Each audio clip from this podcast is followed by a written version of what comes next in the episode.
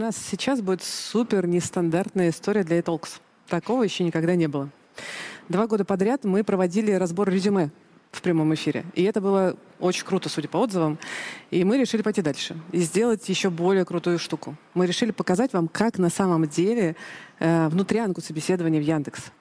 Э, и Конечно, э, прям вот все-все-все вообще показать мы не сможем, потому что мы ограничены очень по времени.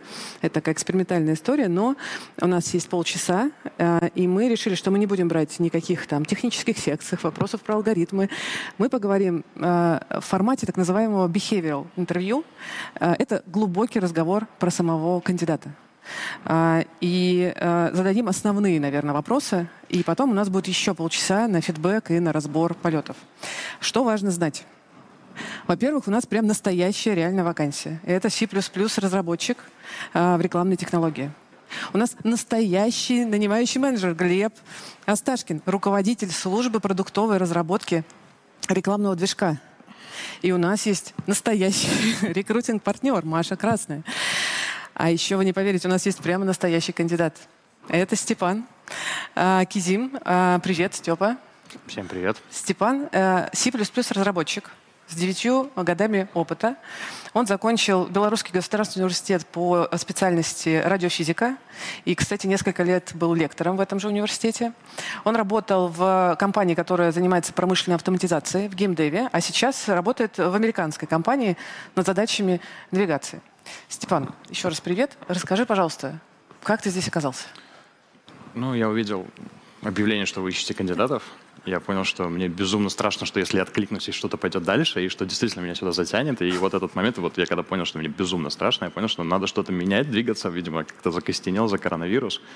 Поэтому я откликнулся. Крутой подход, блин. И вот, ну, это как бы такой доминирующий мотив, что мной двигало. Uh-huh, uh-huh. Ну, вот есть еще другие. Я посмотрел, что вакансия достаточно такая интересная, релевантная. Плюс мне нравится продукт, э, uh-huh. типа, что он делает, об этом, наверное, мы еще поговорим. Uh-huh. То есть, как бы много факторов, но доминирующий это вот как-то переступить через себя и оказаться в возможности поспрашивать, как вообще вот люди живут, как внутри они что-то делают, потому что иначе, а как я об этом узнаю, как вообще в Яндексе люди делают ну, вещи. Плюс прямой эфир же, тут как бы не отвертеться, точно а, придется да. честные ответы давать. в любом случае. Скажи, а ты сейчас э, как-то в поиске работы в активном или как? Я бы сказал, что я рассматриваю интересное предложение, потому что чуть-чуть контекста. Я продолжаю работать на Минский офис, угу. но я сейчас нахожусь последние полгода в Литве, и текущая компания не очень хочет со мной работать там, по каким-то другим mm. порядкам. И мне интересно понять вообще, вот, что с индустрией, какие есть интересные предложения, чтобы защитить себя часть от каких-то рисков, которые есть в нашем регионе. Поняла, спасибо. Так, ребят, давайте-ка попробуем представить, что мы здесь сейчас находимся в очень тихой, уютной переговорке, что на нас не смотрят, что она закрыта и тишина. И попробуем пойти в эту историю, а, погрузиться в разговор со Степаном.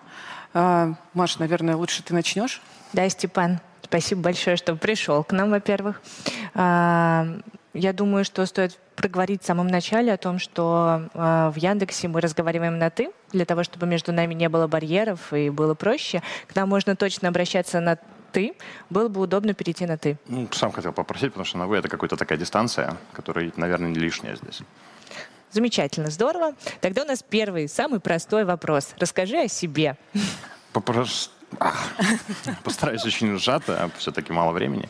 В целом я в C++ и вообще в этой движухе 9 лет почти.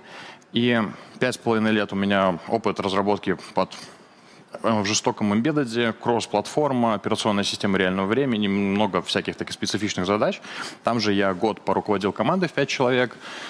Потом пошел в Wargaming, там мобильный девелопмент, кросс-платформа. Я в основном занимался архитектурными задачами. Грубо говоря, есть люди, которые пилят фичи, а есть люди, которые почищают хвосты, следят за памятью, за производительностью и вправляют архитектуру.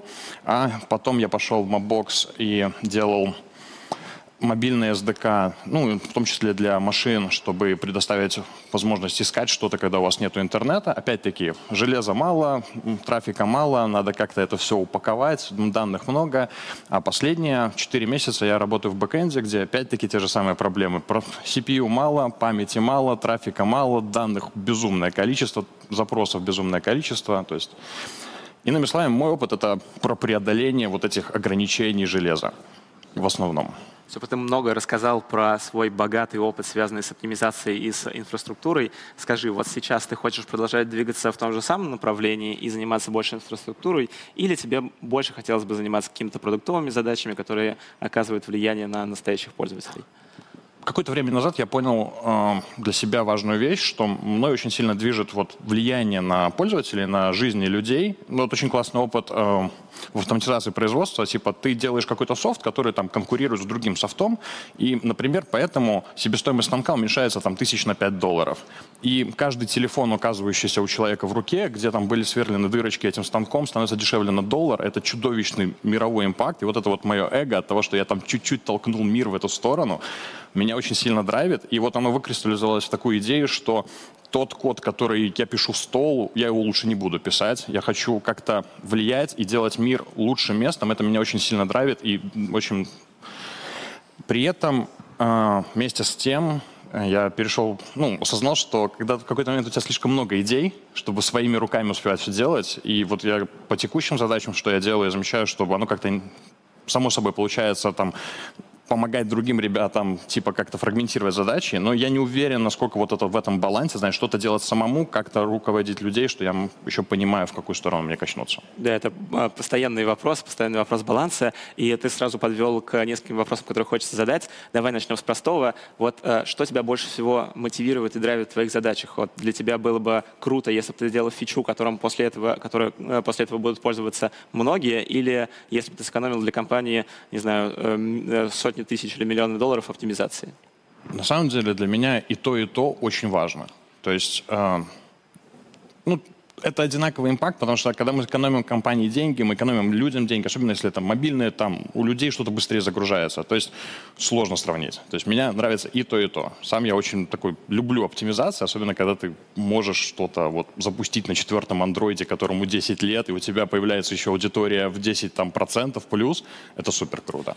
У тебя такой разнообразный опыт на самом деле. И вот э, чего бы тебе хотелось от будущего места работы с точки зрения и задач, и с точки зрения позиции? Потому что ты был тем лидом и просто разработчиком. Чего ждешь? Ну, с тем лидом, скажем так, я стал тем лидом в 23 и успел там перегореть немножечко и два месяца полежал на диване, поэтому чуть-чуть травматический опыт. Не уверен, что я готов вот прямо сейчас ходу ворваться, хотя, мне кажется, чем дальше, тем более готовым я снова переживаю этот опыт. Э, мне все еще хочется что-то делать своими руками. Я вот не перегорел вот этим энтузиазмом поиграться с технологиями, взять какой-то другой язык, там вышел Swift UI, что-то там накликать, попробовать. И при этом мне нравится, что чем дальше ты растешь в лидершипе, тем больше ты влияешь на мир. То есть ну, опять-таки, я хотел бы иметь и импакт, то есть это какой-то technical leadership, может быть, дальше есть там какие-то слова под названием там solution архитектора, то есть мне кажется, это не уверен, что это то, что мне надо, потому что я не очень понимаю еще до конца, что это такое вот внутри.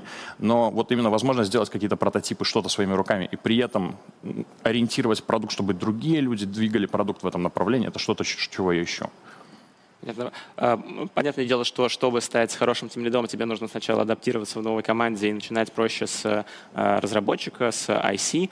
А, но вот если пофантазировать немножко на будущее, ты видел бы себя больше в роли тех лида, человек, который говорит людям, как нужно делать эту конкретную задачу, декомпозирует, следит за выполнением, или вроде тим лида, который, собственно, еще и занимается people management?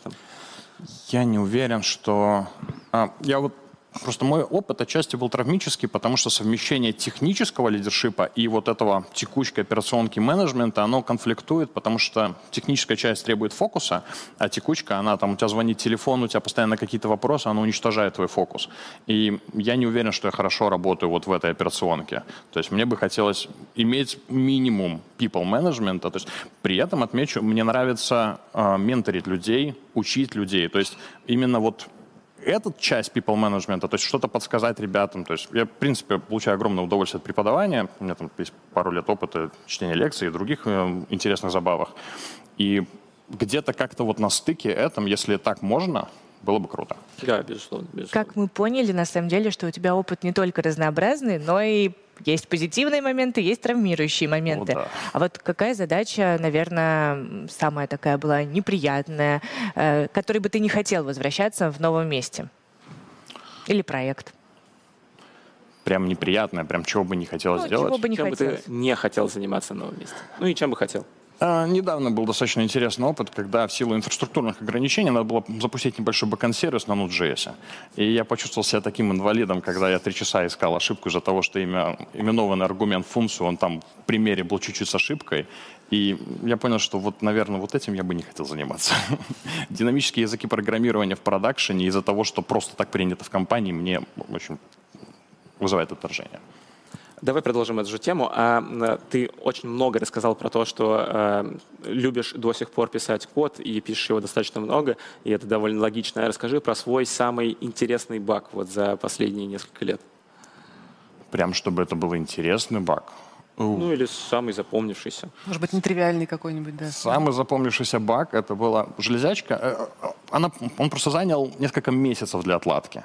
То есть там, грубо говоря, железячка, на ней бегает софт. И в какой-то момент, там часов через 16, железячка превращается в кирпич, она перестает отвечать на какие-то запросы.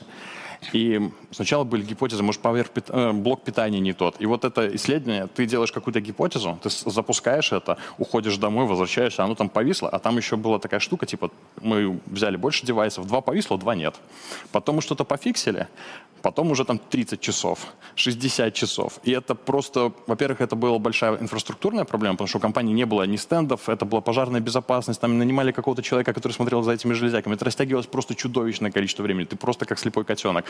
Ну, оказалось, на самом деле, как обычно, драйвер операционной системы за коммуникации, когда его переписывали с одних там штук на другую штуку, в одном месте две буковки РТ пропустили, и из-за этого прерывания не те гасились, и раз в 500 миллионов пакетов один каунтер утекал. Это просто... Да. Какая-то невероятно классическая история для embedded разработки.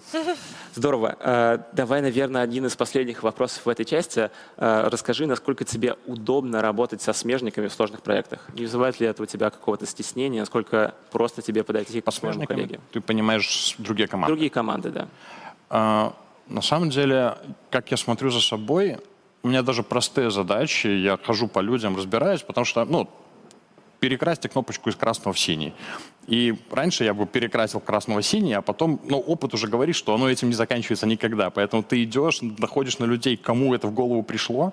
То есть банально один из травмических опытов, когда нам пришла от бизнеса задача, давайте сделаем протокол коммуникации поверх серийного порта. И тогда я промолчал. Ну, так, ну, пришла задача, давайте делать. И год работы, на самом деле, ушел в мусорку, потому что оказалось, что заказчику вообще не надо было это. А представители бизнеса имели технический бэкграунд, и они с одной и с другой компанией на уровне бизнеса решили, что серийный порт — это отличное решение. Поэтому вот этот опыт меня толкает в том, что надо пойти и узнать, вот что происходит, какой контекст. Или банально, ты видишь какой-то кусок кода, и в нем написано как-то, знаешь, нестандартно, странно. Типа, почему-то так. Ты идешь к этим людям и возникаешь, потому что может оказаться, что есть какое-то ограничение, есть какие-то контекст, которого ты не понимаешь. И сохранение этого технического контекста невероятно ценно. Потому что если ты забьешь, то ты рискуешь потратить месяцы. На самом деле очень здорово, здорово, что ты это отмечаешь. Супер. Мы на этом э, хотим закончить, наверное, да? У нас не так действительно много времени. А, Что бы ты предложил дальше? Может быть, рассказать больше? Да, на самом деле, как и обычно бывает на такого рода собеседованиях, э, вторая часть — это мой рассказ про то, э, чем мы занимаемся, что у нас за вакансия, ну и возможность тебе позадавать вопросы. Давай начну сначала с каких-то вводных слов. Как Кира меня правильно представила, я руководитель разработки продуктовых решений для рекламной системы, для рекламного движка Яндекса. И как несложно догадаться, э, мы занимаемся тем, что показываем пользователям рекламу, ну и в качестве побочного эффекта, как я люблю шутить, зарабатываем для компании какую-то существенную часть э, прибыли.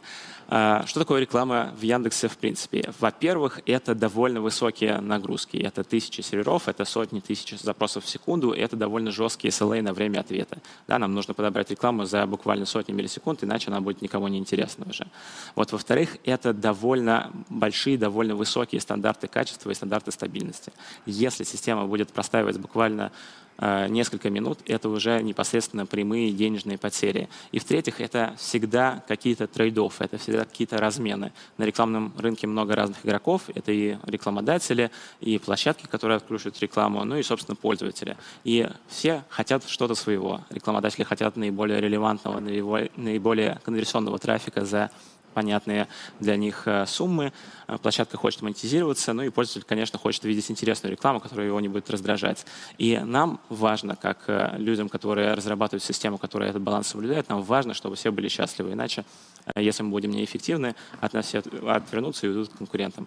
А еще, на самом деле, вот что релевантно твоему опыту, для нас всегда это размен между теми фичами, которые мы пилим, теми вещами, которые мы шипаем, и производительностью. Да, для нас может быть не так интересно заработать дополнительных несколько процентов денег, если нам будет стоить это удвоение, например, нашего парка железа. Но при этом для нас важно, чтобы каждая фича, которую мы разрабатывали, была как можно более эффективна. Давай немножечко погружусь в те команды, которые у нас есть. Сейчас я, можно поймем паузу. Степ, э, что думаешь, насколько это вот, э, ну, мэчится с твоими ожиданиями? А, на самом деле, это одна из причин, почему я откликнулся, а. потому что я вот смотрю на этот проект, и мне, вот, когда не знал никаких подробностей, вот я сразу вижу себя, вот как если бы у меня был бизнес, я ищу какую-то свою аудиторию, и вот эта штука, если она может мне дешево найти какой-то таргет, это для меня просто выход в мир, и точно так же, например, у меня есть какой-то бложек для тревелеров, угу. так свой для своих, угу. и для меня это классная возможность монетизировать мои просто инфраструктурные затраты, потому что никто мне не придет читать мой бложек за деньги, и вот, вот это создание возможностей для бизнесов, для мира, это вот тот позитивный импакт, кайф, которого я ищу. Кайф. Я еще прям немножечко... Маш, хочу спросить тебя вот что вот на этом этапе. Э, вот мы сейчас говорим про одну вакансию, и как бы максимально будем продолжать про нее говорить.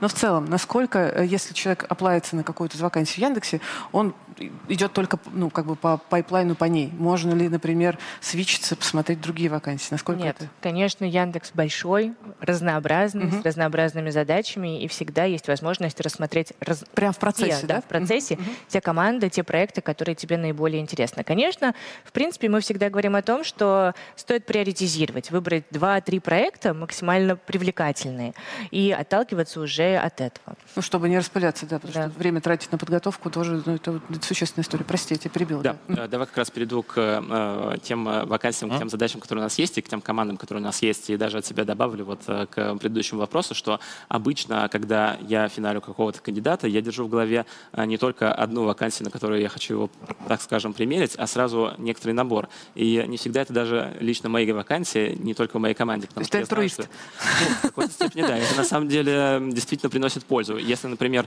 ты понимаешь, что кандидату очень интересен email, а у меня email ну, не так много, допустим, да, я могу, э, скажем так, подкинуть кандидата своим смежникам, и они, когда увидят очень хорошего бэкэндера, тоже вернут мне, собственно, хорошего кандидата. Так вот, про команды. Э, у нас есть, давай оттолкнемся от твоего более инфраструктурного опыта, у нас есть большое количество команд, которые занимаются в первую очередь инфраструктурой, есть чисто инфраструктурные команды, которые занимаются тем, что делают так, чтобы движок в продакшене чувствовал себя хорошо, чтобы выкатывались новые версии быстро, чтобы доставлялись новые данные быстро, чтобы если какие-то проблемы возникают в мониторинге, загорались, загорались какие-то валидации и так далее. Есть команды, которые больше на стыке инфраструктуры и продукта. Представь, что у тебя есть много трафика, и как мы все понимаем, не весь трафик одинаково полезный. Поэтому тебе бывает иногда э, выгоднее обработать какие-то запросы очень хорошо, очень внимательно э, подобрать на них рекламу, а какие-то вообще скипнуть, дропнуть и вообще не обрабатывать, чтобы сэкономить ресурсы CPU и так далее. Вот есть команды, которые как раз-таки на стыке с email, с помощью email разрабатывают такие технологии, которые позволяют э, приоритизировать разные запросы, деградировать в зависимости от нагрузки и так далее. Есть чисто продуктовые команды, которые пилят новые фичи. Ну, допустим, новые таргетинги для э, рекламодателей. Вот примерно то же самое, что ты отвечал. Э, как-нибудь сделать так, чтобы привести в твой бложек, в, допустим, Телеграме э, наиболее интересных э, для тебя э, рекламодателей, чтобы пользователи, которые читают твой блог, могли откликаться и делать, соответственно, конверсии, делать рекламодателю хорошо. А вот есть и другого рода. Можно спросить, пожалуйста, а вот смотри, ты прямо сейчас перечислил три разных направления. А как вообще происходит выбор? То есть Степа такой, вот это. Или такие, так, нет, знаешь, ты вот лучше сюда подходишь.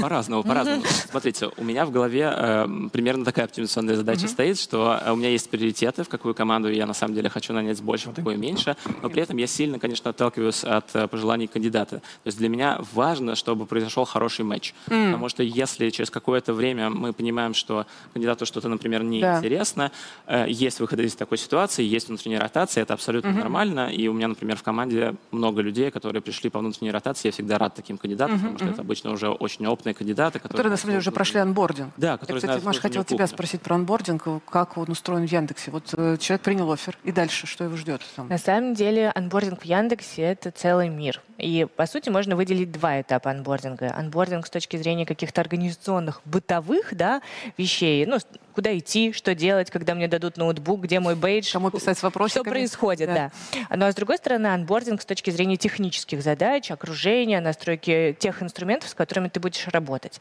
А, Есть поверье, которое мы должны как бы обсудить точно, что в Яндексе огромное количество внутренних велосипедов. На самом деле, с одной стороны, это так, с другой стороны, для этого всегда есть большое количество разных инструментов, которые помогают достаточно быстро адаптироваться к ним. И здесь, конечно, Глеб сейчас тоже прокомментирует да. этот Мгм, вопрос. да. С точки зрения как бы вот каких организационных вот таких бытовых историй, э, мне кажется, что вот этого э, прошлого кандидата и текущего нового сотрудника коллеги ведут за ручку по разным как бы локациям, все рассказывают, показывают. Есть на самом деле большое количество разных адаптационных лекций для новых сотрудников, для того, чтобы рассказать об истории Яндекса, почему именно так, какие встречи стоит посещать и слушать внимательно. Э, Вот. Поэтому, на самом деле, такой процесс очень отлаженный и хорошо работает. Так, что А, там про да. эти велосипеды? Э, Давайте да, раскрутим по стеку. Сначала про адаптацию и про онбординг. Онбординг, э, э, как мне кажется, делится на две большие части в плане технического онбординга. Первое — это цикл лекций, буквально пару-тройку, э, связанных с использованием внутрииндексовых распространенных э, технологий, например, э, СУБД, который используется в Яндексе э, наиболее широко. Э, Ты условно слушаешь лекцию за 30 минут за час, проходишь небольшую практику, и уже все, ты понимаешь, как ты можешь, там, не знаю, погрепать логи, погруппировать таблички и так далее. Вот. Это первая часть, которая доступна абсолютно всем. И вторая часть, она уже специфична для каждой конкретной команды, для каждого конкретного отдела. И каждый конкретный отдел пытается сделать это наиболее, скажем так, удобным для кандидатов, потому что на самом деле довольно часто э, много кандидатов выходит, и вот этот процесс, он поставлен на поток. Для нас это прям такая большая инструкция на Вики, она у нас называется Quick Start Guide, и, в принципе, у нас есть даже такая часть практическая в ней, которая называется кода лаба, это фактически лабораторная работа с кодом, вот, и э, эта инструкция позволяет себе прямо по шагам от и до пройти весь цикл разработки, с которым ты столкнешься. От того, как скачать репозиторий, как собрать проект, до того, как написать код, прогнать автотесты, написать свои юнит-тесты, прогнать смоук-тесты, выкатить АБ-эксперименты и уже шипнуть свою фичу в продакшн. Хочу спросить, наверняка у такой системы есть свой продукт менеджер потому что какая-то невероятная, сложная, наверное, история. Ну, в том числе, да. Да. На самом деле, одна из э, интересных частей э, обновления вот этой инструкции заключается в том, что она очень хорошая, но система все время движется вперед и Вот. актуализирует Да. эту систему. На самом деле, новые люди, которые приходят. То есть они класс. бегут по этой системе, по этой инструкции и говорят, а, вот здесь у меня что-то не так сработало. Спрашивают, и это уже неплохой способ пойти пообщаться своими коллегами. И сами правят на вики, уже вносят правки. Супер. Вот, давай все-таки раскрутим дальше по стеку. Я несколько разных э, команд перечислил. Вот из них что бы тебе было более интересно? Чистая инфраструктура. Если инфраструктура сейчас у тебя продукт, ответ, да. продукт. Я так скажу, прошу. Блин, это очень сложно. А что тебе могло бы помочь, э, чтобы, например, принять решение? Ты можешь задать вопросы уточняющие. Нет, я понимаю, просто для меня, типа, все матчится с тем, чтобы мне, что мне интересно делать. На самом деле, давай чуть-чуть с другого конца. А, вот какого класса фичи, ну, то есть в моих глазах это большая матерая система, которая уже долго живет. А откуда берутся новые фичи? Очень хороший вопрос. На самом деле э, есть несколько разных источников. Иногда это какие-то требования бизнеса. Да, есть люди, которые отвечают, например, за монетизацию внешнего трафика. И они понимают, что внешнего трафика у нас гораздо больше, чем capacity системы, которая может его проживать. Поэтому возникает такая бизнес-идея, которая спускается на технический уровень, приходит к нам, и мы все вместе вырабатываем какое-то техническое решение, как можно с этой проблемой справиться. А есть ли у вас процесс всплывания каких-то бизнесовых идей от сотрудников? Да, безусловно. И некоторые инициативы, они как раз идут снизу вверх, когда мы, например, понимаем, что есть какая-то неэффективность в нашей работе. И неэффективность может быть самая разная, начиная от того, что мы например, пилим для себя э, какие-то инструменты, которые позволяют нам разрабатывать э, быстрее, которые позволяют быть системой стабильнее. У нас есть целая группа, целая команда, которая этим занимается. Заканчивая тем, что люди, которые, ну, скажем так, работают в полях, которые прямо щупают этот трафик, которые смотрят на эти графики каждый день, могут заметить, что, например, вот здесь э, такой разрез у нас работает не очень хорошо, и мы можем прийти сами к бизнесу, предложить эту идею, сказать, что давайте мы вот здесь уделим больше внимания, выделим больше ресурсов. Что мне очень нравится вот этот формат R&D, когда ты, ну, у него есть нюансы, когда он затягивается, когда тебе не с кем его обсудить. Но вот именно процесс, там, знаешь, то, что работа у маркерной доски, набрасывание идей, мне очень импонирует эта штука. И там, где ее больше, я бы хотел туда. Потому что, ну, мне может быть, даже и местами тяжеловато просто слепо следовать каким-то идеям, если у меня нет какого-то права голоса. Да, это на самом деле очень здорово. Таких э, задач у нас довольно большое количество. Здесь э, важно знать, я даже могу про них немножко порассказывать чуть попозже, но здесь важно знать и понимать, что это должно быть действительно не R&D ради R&D. А, ну, а у нас практически все должно заканчиваться э, каким-то понятным результатом. То есть угу. либо мы отметаем эту гипотезу, что на самом деле не то чтобы самый happy case, либо это приводит к тому, что мы разрабатываем что-то, что потом будет внедрено. Ну, то есть как-то с направлением определились хотя бы, да? Ну, понятно. Ну, у нас еще маленький только разговоров. Я, да. Значит, э, смотрите, у нас, конечно, прям супер мало времени. Я предлагаю сейчас на этом вот этот этап закончить и перейти к обоюдному фидбэку. Ну, то есть понять э, э вообще, насколько Степан подходит на вакансию, готовы ли вы промоутить дальше. Э, у вас вообще супер, конечно, нестандартная сейчас история. Вам нужно очень быстро принять решение за 30 минут вот, и дать фидбэк э, Степану, например, что, э, Степе, что было хорошо, что можно было бы сделать лучше. Возможно, в целом как-то обсудить, что хорошо было бы подготовить кандидату, который приходит на собеседование.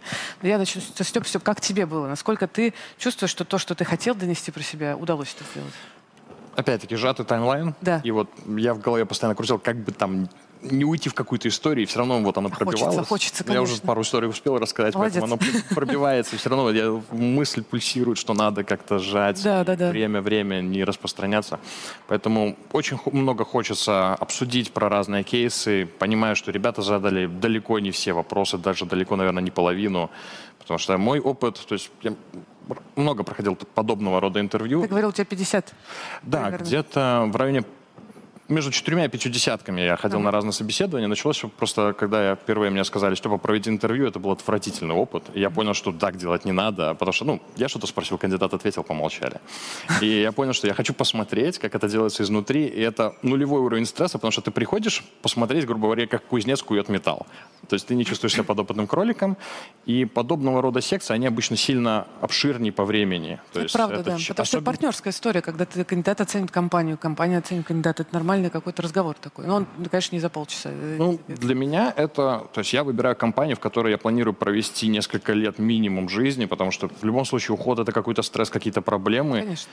И тут моментов очень много, которые uh-huh. меня интересуют, ребята интересуют, и как мы замачимся, насколько мне комфортно, насколько вам со мной комфортно. Okay. Спасибо. Есть... Ребят, ну что, как вы думаете? Э, что хотите сказать? Давайте я, наверное, начну. Да. На самом деле Степа очень хороший кандидат, и, я, положа руку на сердце, я с большой да, с большим желанием хотел бы, конечно, Степу к себе заполучить. Не знаю, получится или нет. То есть вот, э, после нашего разговора, э, значит, Степ получит инвайты на следующие секции? Я думаю, что... А да. это же последняя.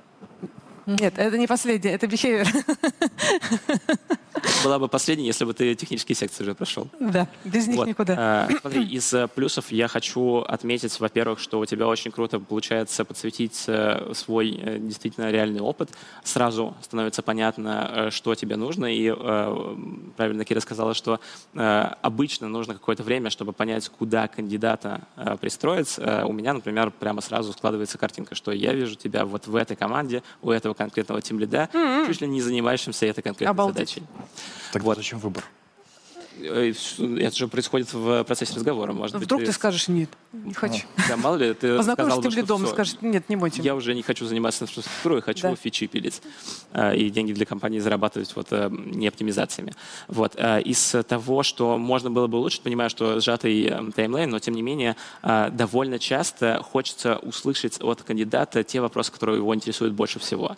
Вот. И я бы, наверное, советовал подготовить какое-то количество таких вопросов, которые вот хочется задать проговорить прямо с самого начала. Да, понятное дело, есть какие-то стандартные вопросы, которые всем нужны, и иногда э, полезно подготовить какую-то изюминку. Вот тот вопрос, который ты задаешь нестандартный, который ты задаешь всем на собеседованиях. Могу поделиться своим нестандартным вопросом? Давай. Я обычно спрашиваю э, э, компании э, такого уровня, систем такого уровня, э, когда я с ними сталкиваюсь, я обычно спрашиваю, э, какие самые крупные инциденты у вас происходили, самые интересные. Ну Вот все, теперь, вас- теперь все будут задавать этот вопрос. Стандартом. А, Скажи, пожалуйста, что Да, ты скажешь? давайте немножко расскажу, в принципе, про весь процесс, что э, мы обращаем, безусловно, внимание на hard skill ы, которые на технических интервью проверяются, а вот такое behavioral интервью, как Кира уже Да. сказала, оно про опыт, про бэкграунд, и, конечно, было очень интересно послушать в прямом эфире, в том числе, э, про тебя, и, конечно, мы хотим тебя пригласить на следующий этап, и вообще видим тебя сотрудником Яндекса в перспективе, если все хорошо и удачно сложится. Если говорить про, наверное, то, что было здорово и над чем, может быть, в качестве рекомендации стоит задуматься, мне кажется, вообще вот надо понимать э, и взять за некое правило, что к любому собеседованию всегда надо готовиться. И это важные просто правила, важный момент, который надо всегда Ну, учить. чтобы зря не потратить время. да. Конечно. Мгм. Мне кажется, очень здорово, что ты э, проживаешь свой опыт, рассказывая его нам. Ну, то есть ты окунаешься в эти события, ты как бы видно, что ты не безразличен, ты проактивен. А проактивность — это очень хорошее качество в любой работе. Если говорить э, о рекомендациях, которые бы я могла тебе дать, то здесь можно, наверное, два-три таких момента выделить. Всегда, а, когда ты рассказываешь, ты это уже отметил на самом деле о своем опыте, сложно его структурировать. Сложно вообще рассказать необъятное. Но когда ты готовишься да, в будущем, например, к собеседованиям, стоит выделить 2-3 буллета, на которые в большей степени надо сфокусировать внимание интервьюера, собеседника. Ты прям рекомендуешь это про- проговорить или прописать? прописать, э, может быть, обновлять эти буллеты да, с течением времени. Но это очень значимый такой инструмент. У кого-то визуальная память, да, ты вспомнил, что прописал, и это легко используешь даже в ситуации стресса. А, еще интересный момент, который я вот для себя отметила, ты рассказываешь про свой опыт, как я уже сказала, живо, интересно, а, но Часто мы слышали вот э, интересную фразу с точки зрения травмирующий опыт. Здорово, что ты не боишься говорить о том, что э, у тебя не получалось и что что-то складывалось не так, и на основе вот этого негативного опыта ты делал правильные выводы. Но мне кажется, в будущем прикольно рассказывать еще о том, что у тебя получалось на основе вот этих выводов. И это, безусловно, сразу подсветит твою вот такую проактивность и значимость для компании, что ты действительно сделал этот вклад. Перевести, ну, то есть, да, травмирующий, но вот что, например. Например, я при- при- приняла решение не быть тем лидом теперь. Все, никогда. Это все еще травмирующий опыт. Это все очень травмирующий опыт. Я бы, кстати, еще один момент ответил. Э, Вопросы, которые мы задавали, они далеко не случайные, и они более-менее стандартные, по крайней мере, я их Типовые, да, на каждом собеседовании. И мне очень понравилось, как ты ответил на вопрос про смежников. Вот эта история про то, что ты не только делаешь то, что тебе говорят, а еще и задаешься вопросом, это прямо лучшее, что можно было здесь ответить. Потому что на самом деле в реальной работе вот те э, примеры, которые ты проводил, когда люди, не понимая, что они делают, делают это на протяжении месяца, полгода, года, и после этого из такой ситуации довольно сложно выйти, вот это максимально страшная ситуация, которая может э, сложиться. И мы действительно всегда ищем талантливых людей с хорошими hard skill ами, но мы также ищем еще и думающих людей, людей, которые обладают критическим мышлением, которые будут постоянно задаваться вопросом, а что мы делаем, а зачем мы делаем и так далее. Здесь, конечно, нужен баланс, то есть ты не только, не только всегда должен задаваться этим вопросом, но еще что-то делать действительно. Вот, но критическое мышление здесь очень важно. Слушайте, у меня такой э, вопрос. Вот, вот у нас сейчас Степа пойдет дальше на секции, наверное, да? Степа, пой- пой- пой- Почему нет? Ей. Значит, э, что э, нужно знать человеку про подготовку к этим секциям? Вообще, есть ли какие-то способы подготовиться? Давай я начну, а ты продолжишь с технической Да. точки зрения. Вообще, когда в обычном процессе, в обычной жизни рекрутер взаимодействует с кандидатом, то рекрутер хочет он, э, быть консультантом, помощником этому кандидату, хочет его снабдить разной информацией, чтобы человек был подготовлен, замотивирован, проактивен. Поэтому мы всячески делаем разные хендбуки, методички, которые позволяют э, подсветить то, на что стоит обратить внимание. Какие-то ссылки, да, потренироваться, примеры задач, которые могут встречаться в, на техническом интервью для того, чтобы человек не просто пришел туда, о боже, что происходит, да, а был подготовлен, морально устойчив и показал все свои навыки и достижения в полном объеме. А если говорить, наверное, вот тут, э, мне кажется, Глеб мне поможет с точки зрения ожидания от кандидата, а, есть тоже расхожий миф, который мы должны обсудить, мне кажется, то, что Яндекс очень сфокусирован на алгоритме. И на алгоритмах, и на алгоритмической подготовке. Да, да. И, ну, как бы, поэтому я об этом и говорю, угу. да. Э, и мне кажется, тут стоит как раз подсветить, почему, зачем нам это, и какова мотивация. Когда, мне кажется, человек, в принципе, понимает, зачем это компании, он по-другому начинает к этому относиться и больше вовлекаться в сам процесс подготовки. Да, давайте тоже расскажу про это. Технические секции делятся на секции двух видов. Это секции с кодом и так называемые архитектурные секции, если ты подаешься уже на позицию более высокого уровня. Давай начнем с того, с чем столкнутся все, с, э, кто приходит в Яндекс на IT-позицию с техническими секциями, с секциями с кодом. Э, история такая, что э, обычно на секциях с кодом спрашивают несколько, одну, две, иногда три задач именно на закодить какую-то довольно несложную, давай так скажу, задачу и закодить ее чисто и четко. Прям в прямом, ну, в смысле, в реал-тайме же, правильно? В реал-тайме, да. Ну, на самом деле это выглядит примерно так, что вы созваниваетесь по Zoom обычно, и в онлайн-редакторе, где каждый видит э, код друг друга, можете э, этот код и написать. Вот. Обычно это две задачи, э, никакого rocket science там точно нет, то есть это задача на понятные подходы. В одной первой задаче, которая попроще, нужно аккуратно придумать идею, аккуратно ее имплементировать, и на самом деле это действительно проверяет способность кандидата э, решать какие-то вот бытовые задачи, которые постоянно возникают в ежедневной работе, и решать так, чтобы там не было кучи багов. Да? Когда у нас куча багов, э, процесс Э, дебага, процесс выкатки фичи затягивается, и это действительно довольно сложно. Вот вторые задачи, они обычно на какие-то алгоритмы, связанные со структурами данных, э, структуры данных тоже совершенно обычные, всем известные.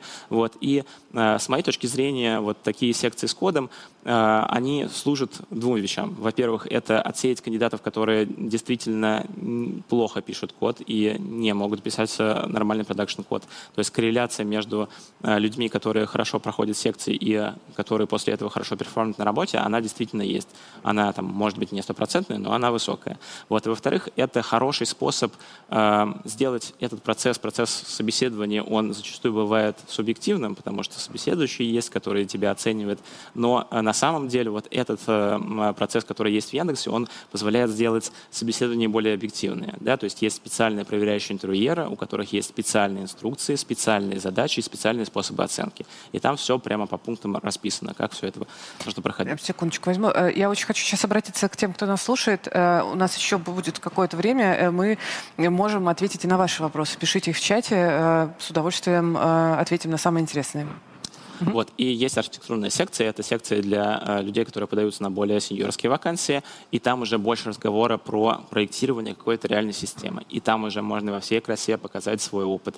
То, как ты работал с распределенными системами, то, как ты, э, я не знаю, разворачивал э, какие-нибудь балансеры, наливал трафик на свои бэкэнды и так далее. И вот там, конечно, э, разговор гораздо более интенсивный. Это, мне кажется, самые сложные секции как для кандидата, так и для интервьюера. Потому что тоже за час нужно покрыть гораздо гораздо больше, чем, чем решить просто парочку задач. А вот у меня вопрос. Э, я кандидат, я никогда не проходил у вас эти секции. А есть какая-то публичная информация, если я правильно понимаю, э, которая дает мне возможность подготовиться.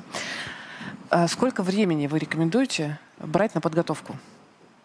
Ой, это очень хороший вопрос. Если Маша позволит, я могу ответить. Давай. А, честно говоря, я бы советовал каждому айтишнику постоянно быть готовым. Постоянно тренироваться на прохождение собеседования в Яндекс, ей. В том числе, да. На самом деле, э, если даже вот раскручиваться обратно с архитектурных секций, в первую очередь, вот если взять э, те же материалы, великолепные материалы, они есть и на Хабре, э, про то, как проходить такие секции, там большая часть разговора не про то, как проходить секцию, а про то, какой опыт у тебя должен быть, чтобы а, успешно ее пройти. То есть нужно постоянно развиваться, постоянно набивать руку, и тогда время подготовки такой секции может, не знаю, сжиматься буквально до одного дня дня. Mm. Пробежаться про основные темы, прочитать. Но тут можно я тоже прокомментирую. Давай. Про один день ты, наверное, это для самых замотивированных и опытных это для с этой точки зрения. Мне кажется. Да. мне кажется, что в среднем по опыту люди берут около двух недель для подготовки. Ну, как бы если они хотят основательно, все почитать, да. не угу. спеша, посмотреть, при этом совмещая, безусловно, со своей текущей работой. Угу. Вот, потому что количество времени в сутках ограничено. Вот. Мне кажется, две недели — это достаточно оптимальный срок. И тоже хочу подсветить, допустить, что часто бывают такие ситуации, когда с кандидатом общаются, говорят о том, что вот, пожалуйста, мы хотим вас пригласить на техническое собеседование, и он сразу готов. Ему рекрутер говорит, вот, может быть, ты подготовишься, да, mm-hmm. и посмотришь наши материалы, и люди часто не хотят готовиться. И вот как раз повторю, да, свой лозунг, что готовиться обязательно надо, это, безусловно, поможет сориентироваться в, про- в пространстве и понять вообще, что от тебя хотят на следующих этапах. Есть маленький вопрос. Да, давай. Посмотри, вот две недели подготовиться, потом еще что-то, еще что-то. Тогда же получается процесс вот, вот вы ко мне приходите, например, говорите, Степа, пойдем с нами сходим куда-нибудь, до момента, типа, Степа, мы хотим дать тебе очень много денег, только приди к нам, оно же может растянуться, к примеру, на месяц, там, на несколько, ну, точно больше двух недель. Вы вообще... Сколько вообще длится этап? Да, да мне интересно вообще в принципе, как вот это вот, сколько это времени занимает. А еще вопрос у нас в чате, сколько этапов до финального принятия решения вообще есть? Угу. Да, вот, ну, давайте да, я тут подсвечу про вообще длительность. Да. А, нам же цель какая? Нам не просто хочется тебя нанять, лишь бы как. Хочется, чтобы мы все были довольны, мы узнали о тебе больше, да, и на технических собеседованиях, больше, не да. на технических, в том числе на бихевиоральных, и ты бы был доволен тем, mm-hmm. да, а, как ты себя показал, проявил. Поэтому здесь, безусловно, подготовительный период должен быть. В среднем а, процесс найма, ну, допустим, бэкэнд, да, разработчика, он в Яндексе составляет около месяца будь здорова, правду говорю. Да, и на самом деле для кого-то, да, сразу, это может показаться какой-то очень большой э, цифрой. На самом деле нет, потому что, э, мне кажется, если сложить все вот как раз э, этапы, которые Сколько? сейчас я расскажу, а, да, да расскажу. Ага. Э, это три э, обычно технических собеседования, возможно, четвертое собеседование архитектурное, о котором говорил Глеб, если мы говорим о синер позиции, э, ну и плюс финальные встречи, когда вот как раз финальные встречи чаще проходят в таком формате, где Э, ты больше узнаешь информации о самом проекте, о самих задачах, уже вникая в сами детали, да. Но и тебе хочется послушать э, там, о твоей мотивации, желаниях, потому что это очень важно найти действительно матч э, с бизнесом, да, с командой и потенциальным сотрудником. Тут у нас большой плюс, если, я надеюсь, ты дойдешь до этого этапа, просто нанимающего просто даст посмотреть видео. Помни все. Да, да, да. Так, на самом деле еще могу подчеркнуть, что вот будучи причастной к этой всей кухне бывает такое, что кандидат действительно очень сильно спешит, и ему очень важно пройти собеседование быстро, и есть такая возможность. То есть здесь есть некоторая гибкость. Это насколько быстро? Две недели, неделя? Одна-две недели. Ага. Это, конечно же, возможно. Мы отталкиваемся, в принципе, от а, ожиданий самого человека. Если он хочет достаточно быстро, он уже подготовлен, настроен, он хочет быстро прособеседоваться. Мне кажется, у нас есть э, история успеха, когда прекрасно делаем оферы за, за одну неделю. Угу. И, в принципе, у нас есть замечательная активность, которая называется One Day Offer и Week Offer, когда mm. мы запускаем да, промо, где можно решить... все этапы за один день? Да, все этапы за выходные и офер в конце воскресенья. Круто. Поэтому да. здесь Очень все зависит от самого человека и от его желания. Тут маленький э, уточняющий вопрос э, в чате. Значит, смотри, получается, что ты говоришь, э, ну, угу. что нужно готовиться к алгоритмам. А насколько ты это поддерживаешь? Такой прям вопрос. Насколько Глеб, Глеб оценивает такой рекомендацию? Моя позиция, что нужно быть всегда готовым. То есть ночью разбуди и сможешь все прорешать. Готовься перманентно позиция Глеба. Да. Но при этом, да, я скорее согласен с оценкой Маши. То есть если бы, например, я сидел, ничего не делал и не пытался бы подготовиться к собеседованиям, наверное, пару недель мне потребовалось. Я очень сильно это поддерживаю. Я очень часто встречаю кандидатов, которые говорят, я не буду готовиться, пусть меня оценят такого, какой я есть. Это странно, ребят, ну блин, вы, получается, можете ну, просто зря потратить время. Вы как минимум в процессе подготовки сможете понять, а вам вообще это надо? Может быть, вы решите, что не надо, и не потратить ни свое время, ни время интерьер. Если компания говорит, вот, пожалуйста, алгоритм, подготовься, так надо пользоваться. Ну, точно надо пользоваться. Класс. Скажи, пожалуйста, есть ли у тебя вопрос к ребятам? Много. Много. Э, э, я тогда сейчас э, один еще вопросик задам вот отсюда. А, о, нам пишут, есть ли курсы для подготовки к техническим секциям? Это, кстати, идея, наверное, надо делать курсы. Курсы наверняка есть, но смотрите, давайте я еще такой момент. Есть много материалов, угу. и их нужно через себя пропустить и все прекрасно понимать. Потому что, например, на архитектурных секциях я э, довольно регулярно сталкиваюсь с э, людьми, которые э, почитали там статью на Хабре, да. почитали какие-то ресурсы на гитхабе, э, все, что там написано, могут рассказать, но шаг вправо, шаг влево, mm-hmm. и уже пустота. Проблема. Mm-hmm. Да, и вот э, там какие-то совершенно классические э, вопросы. Там, например, человек говорит, вот у нас система распределена по всему миру, у нас будет несколько ДЦ в, на каждом континенте. Yeah. Я говорю, хорошо, а как будем наливать трафик? так, чтобы он наливался локально. И если человек не знает, с этим не сталкивался, он никогда не скажет, что вот есть DNS, можно сделать GeoDNS, и тогда трафик будет наливаться локально. Кругозор. Важен да. еще кругозор. Это правда. Важен опыт. Опыт, да. Еще, кстати, такой вопрос, моя Маша, наверное, может быть, к тебе. А, есть ли такая статистика у тебя? Какой конкурс у вас на место джуна? Какой конкурс в Яндексе на место джуна? Я знаю, что Яндекс занимает джунов, я знаю, что есть буткемпы. Может быть, сможешь прокомментировать? Не обязательно прям цифры, но что-то. Ну, давайте отталкиваться э, от того, что Яндекс, в принципе, мне mm-hmm. кажется, рассматривает любых э, кандидатов э, с любым опытом. А нам важно, как я уже сказала, понимать, что человек проактивен и замотивирован. А, и, в принципе, мы готовы брать и senior, да, каких-то разработчиков, так и а, людей hipo, high potential, да, mm-hmm. с большим потенциалом, с тем, а, что они готовы расти внутри компании. Поэтому здесь вот такое разделение middle, junior и senior я бы не стала прямо детально проводить, потому что мы, в принципе, готовы рассматривать всех, а, и нам важен опыт человека, его мотивация и, в принципе, желание. Да? есть, если у меня нет опыта э, продуктовой разработки или вообще коммерческой разработки как таковой, но я, например, прошла курсы, ну, практикумы, там, C++ разработчик, то я могу прям Конечно. нормально откликаться на да, вакансию. Да. Есть вакансии в Яндексе. Да. Э, я, наверное, так отвечу на ваш вопрос. Большой конкурс. Большой, правда. Ну, то есть очевидно, что джунов много, очевидно, что Яндекс может себе позволить выбирать там вот хайпо, potential э, людей. Ну, то есть это не означает, что э, как бы легко попасть в Яндекс Джуну. Но, э, да. возможно, вот на, на, на нашей IT-кухне мы как раз утром поднимали эту тему. Гена говорил, что у него порядка 15% команды это дж, бывшие джуны. И это, кажется, хороший очень ответ. Да? Про, ну, можно попробовать это экстраполировать. Окей. Давай твои вопросы. Постараюсь только самое такое актуальное. Давай.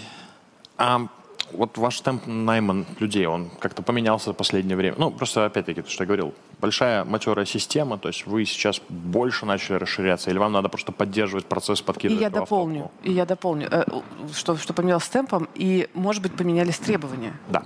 Э, смотри, да, хороший очень вопрос. На самом деле, я когда э, время от времени рассуждаю про темп найма, я все время думаю о, найм, о найме, понятное дело. Вот, и я постоянно ловлю себя на мысли, что э, всегда оказываюсь в ситуации, что мне нужно нанять до конца этого месяца еще пять человек. И так буквально каждый раз. То есть ты никогда не догоняешь. Ахиллес не догонит человека. Э, да, и это связано в первую очередь не с тем, что я медленно нанимаю. Нет, здесь все хорошо. Это связано с растущими потребностями. Да? У нас всегда задач больше, чем людей, и мы всегда рады талантливым людям. То есть, отвечая на вопрос про темп, не снизился? Не снизился, и я не знаю, мне кажется, если все будет у нас хорошо, я очень надеюсь, что у нас у всех все будет хорошо, у нас, э, наверное, не будет такого снижения. А критерии? У нас амбициозные планы, мне кажется. Мы, Яндекс постоянно растет, поэтому мы всегда рады и активно нанимаем. А если говорить про критерии, то Яндекс — это компания про технологии и про люди, про людей, да, и поэтому мне кажется, что наши требования с точки зрения как бы вот потенциального сотрудника, его hard skill ов, soft skill ов, мотивации, они каноничны, они не меняются. А, мы как бы ориентированы на то, чтобы люди действительно хотели работать, жили работой в хорошем смысле этого слова, интересовались технологиями. Поэтому критерии, они, понятно, они гибкие, но они в самой сути, они неизменны. У меня есть один вопросик из чата и он прям очень хорошо ложится в нашу историю. Спасибо вам, что вы задали этот вопрос. Значит, вопрос такой. Если не прошел собеседование в Яндекс, каковы шансы, что Яндекс пригласит на собеседование в следующий раз? И внезапно я даю слово Степе. Расскажи про свою историю. А, несколько лет назад я, честно, два, три, пять, где-то там в этом рубеже в прошлой жизни до ковида, у меня был просто опыт, когда мне позвонила девчонка из Москвы, типа Яндекс Такси, вот давай к нам. Я говорю, вот давайте, Живой пример. Типа, давайте обсудим. Но сразу говорю, вот у меня там есть такая зарплата, я посмотрел у вас эм, стоимость жилья достаточно дорогая, мне надо в Москву переехать. То есть давайте вот еще плюс тысячу вот к тому, что я сейчас имею. Вот ниже этого мне не резон вообще трогаться. Девчонка говорит, да, отлично, Потом у меня идет 8 часов алгоритмов. То есть это 2 часа по зуму. Потом 3 часа я приезжаю в Минский офис, там у меня выделена переговорка, мы 3 часа общаемся. Потом опять э, дома по зуму 2 часа. И потом еще финальный час с таким заходом. Что-то ребята не очень или поняли, где-то вы попадаете на стыке, надо еще чуть-чуть пообщаться. 8 часов, а потом мне девчонка говорит, ну, мы готовы вам дать вот ту зарплату, которая у меня и так уже есть. Я говорю, ну подождите, я в самом начале сказал, что мне в этом нету смысла никакого, нету вообще резона для меня куда-то дергаться. И это все заняло недели три, по-моему, вот от начала до конца. Ну, такой опыт был немножко не очень приятный, когда ты со старта, типа, Почему нельзя было срезаться после первого э, часа? Хорошая тема, чтобы сейчас, мне кажется, это обсудить. Вот когда происходит финальная оценка, но отвечая на вопрос, значит, ну, можно, mm-hmm. значит, подаваться, но когда? Вот как бы ты рекомендовал? А, ну, наверное, стоит тут выделить два таких важных mm-hmm. этапа. Безусловно, все верно. В самом начале стоит заявить о своих желаниях и сказать, сколько ты вообще хочешь получать.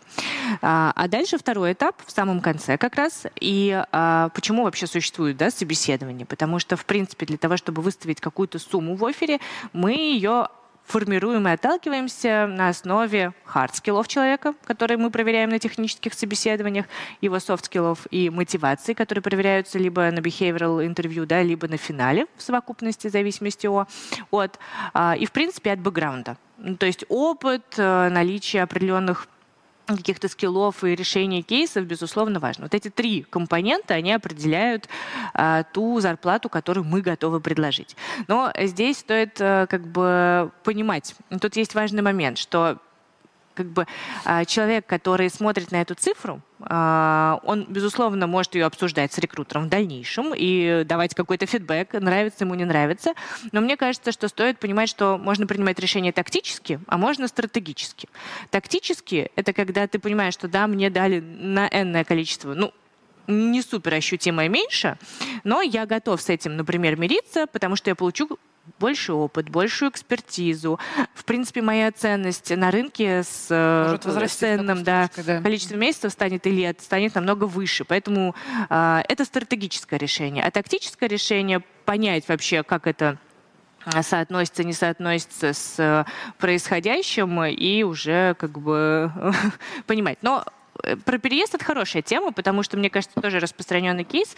Яндекс помогает э, с релокацией, э, разными пакетами, подушками, поэтому здесь это тоже такая очень обсуждаемая история. Плюс есть, насколько я знаю, довольно прозрачная штука с э, ревью.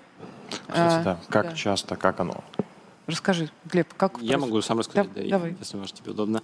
А, смотрите, ревью раз в полгода, у нас э, полугодичные циклы, и э, оценивается твой performance за предыдущие полгода. А в зависимости от того, насколько хорошо ты перформил, есть несколько разных видов оценок. Есть, оценок, э, есть оценка соответствует ожиданиям, которая базовая, которая наиболее распространенная, наверное, небольшое количество оценок, которые ниже ожиданий, и это уже говорит о том, что что-то идет не так, что-то нужно менять, и, соответственно, несколько оценок еще выше ожиданий. В зависимости от того, какой какую оценку ты получаешь, регулярно раз в полгода происходит пересмотр индексация в сторону повышения зарплаты, премии и какие-то еще плюшки. Угу, угу. Да, то есть я тут добавлю немного, что это такая прозрачный, прозрачный инструмент для того, чтобы ты мог сам влиять на свой доход и рост этого, этого дохода в компании, и на свой карьерный, профессиональный рост, потому что, безусловно, если ты классно работаешь, получаешь крутые оценки, это главный флажок, сигнал твоему руководителю, что «А этот парень неплох, да, давайте его повышать, двигать дальше. То есть есть потенциал, ну то есть ну, надо да. рассматривать, получается, офер не как э, финальную какую-то точку Конечно. годы, да, а э, как возможность э, от этого оттолкнуться и пойти дальше. Ну, как тебе такое? Не, звучит резонно, что еще бы понять, что за ожидания. Э, ну, видимо, да. это как раз да, история с таким подробным разговором. Да. Окей. Хорошо. Если у тебя... У нас есть еще пять минуточек прям. Есть ли у тебя еще вопрос? который мы успеем обсудить. Сейчас я попытаюсь выбрать какой-нибудь самый такой простенький. Давай. А... Выбирай сердце. Давай. Насколько для вас будет проблема, если я, например, скажу, ну, что вот не хочу я из Литвы никуда ехать, и не надо мне никуда ехать, и вообще никуда, и мне все отлично. Насколько для вас это проблема работать командой? Удаленно? Да. Угу. Давай отвечу на этот вопрос. А, до пандемии а, мы все работали в офисах, и в пандемии, на самом деле, мы очень хорошо смогли адаптироваться, перестроиться. Например, я лично был очень сильно удивлен, насколько возросла эффективность моя личная и моей команды. Вот. Ну, потому что ты не тратишь какие-то, какое-то время на дорогу, у тебя нет каких-то дополнительных накладных расходов и так далее. То есть сейчас мы относимся к этому достаточно толерантно. Если есть действительно необходимость какое-то количество времени поработать удаленно, в этом нет никаких проблем. При этом у Яндекса есть хабы в многих городах, и если, например, ты находишься в таком городе, в котором у Яндекса есть офис, ты можешь совершенно спокойно прийти в этот офис, э, сесть за стол и работать из этого офиса. Просто с этим у меня есть сразу связанный вопрос. То есть, когда люди работают в офисе, там все понятно. Вот кто-то в игры играет, а кто-то работу работает. А удаленно оно все очень размывается. И, соответственно, насколько вот вы окей, что я, скажем, там, допустим, в какой-то ситуации буду работать час в неделю, но при этом делать все, что достаточно. Усилил, так усилил. У, час у, в неделю. у меня, конечно, возникнут вопросы, почему ты работаешь только час в неделю, и что было бы, если бы ты работал все 40 часов да, в неделю, да. может быть, ты весь отдел бы заменил. Вот. Но, тем не менее, смотри, основное, то, что мы оценим, конечно, за результат. Вот, условно, если ты сегодня поработал, не знаю, 6 часов, а завтра 10, никаких проблем. Вот. Главное, чтобы ты в итоге был эффективен. Главное, чтобы ты в итоге э, достигал результата. Супер. Потому что мой как раз-таки режим дня, он уплыл куда-то. То есть какой-то день это 2 часа, очень продуктивно, какой-то день это с 10 утра сел, в 4 ночи встал, и в потоке нет, смотри, на самом деле есть, конечно, нюансы. То есть мы зачастую э, хотим, чтобы какое-то количество времени, там, допустим, 6 часов в день человек был доступен максимально. И это обычно 6 для часов. Для коммуникации как раз, да. да. которые э, плюс-минус э, центральные для всех. Есть жаворонки, есть совы, и даже в московский офис кто-то приходит в 8, а кто-то уходит в 8 вечера. Поэтому мы стремимся сделать так, чтобы, ну, допустим, в нашей команде, чтобы с 12 дня до 6 вечера э, люди были доступны и могли покомментировать. С этим есть махонький вопросик. Вот смотри, вот эта доступность, но мы говорим про бэкэнд, он должен быть доступен всегда, и, соответственно, есть какое-то вот понятие поддержек. Ну, линии поддержек. Вот, допустим, какие, какие у меня шансы вот в это влипнуть, ввязаться, ну, или, например, даже если я хочу в это Шансы, давай сразу отвечу, шансы достаточно высокие. У нас есть такое понятие, как э, дежурство. Есть э, дежурство разного рода, есть дежурство по саппорту, есть э, дежурство по продакшену. А дежурство по саппорту — это когда мы, как разработчики, выступаем в качестве, ну, давай скажем, четвертой линии поддержки, разбираем какие-то суперсложные кейсы. Дежурство по продакшену — это дежурство, с, когда ты следишь за мониторингами настоящей системы, и так как система работает 24 на 7, и достаточно важная, возможно, одна из самых важных в Яндексе э, в, с точки зрения получения денег, э, нам важно обеспечивать доступность э, каждую минуту, каждую секунду. Вот. При этом мы стремимся сделать так, чтобы эти дежурства, с одной стороны, зачем они нам нужны, в принципе? Почему это не какие-то отдельные люди? Можем мы это чуть-чуть, мы прям не успеем сейчас подробно. Давайте тогда уведем этот Хорошо. разговор позже. У нас просто осталось три вопроса и три минуты. Я хочу успеть, ответить. они прям такие спид-вопросы, в смысле быстрые uh-huh. очень вопросы. Маш, вопрос к тебе. Есть ли возможность устроиться обратно в Яндекс, если ты уже работал в Яндекс и потом ушел к конкурентам? Конечно. Да. Эм, э, вопрос к Глебу. Э, если не прошел собеседование, э, вот прям завалил, какие шансы, что Яндекс пригласит сам на собеседование в следующий раз? Есть такие шансы. Насколько я помню, Маша меня вправит, там есть период в полгода, когда приглашения не будет, но через полгода вполне можно пробовать. Хорошо. Маша, можно ли пытаться проходить собеседование на вакансию сразу же, после неуспешного собеседования по алгоритму. Вот я прошел, завалил и опять пошел. Ну, вот Или нужно подождать? Сколько ждать? Полгода. Глеб полгода. сказал, что полгода, полгода надо подождать, полгода. поготовиться. Ура! Спасибо всем большое, что нас послушали. Степан, спасибо тебе огромное, что дал нам возможность вообще сделать эту историю возможной. Спасибо, что позвали. А, как тебе было все? Ну, немножко вот, вот, вот время, время хочется все-таки больше обсудить, больше обсудить. Но Класс. опыт безумно интересный. Я, в принципе, впервые вот что-то с камерой. Мне безумно нравится вся эта движуха. И я понимаю, что что-то как-то, вот, наверное, что-то надо Я делать. буду держать пальцы, чтобы у нас был с тобой, ну, в смысле, у тебя с Яндексом успешный офер, но я прям болею за это все Спасибо. Класс. Спасибо всем огромное, что были с нами.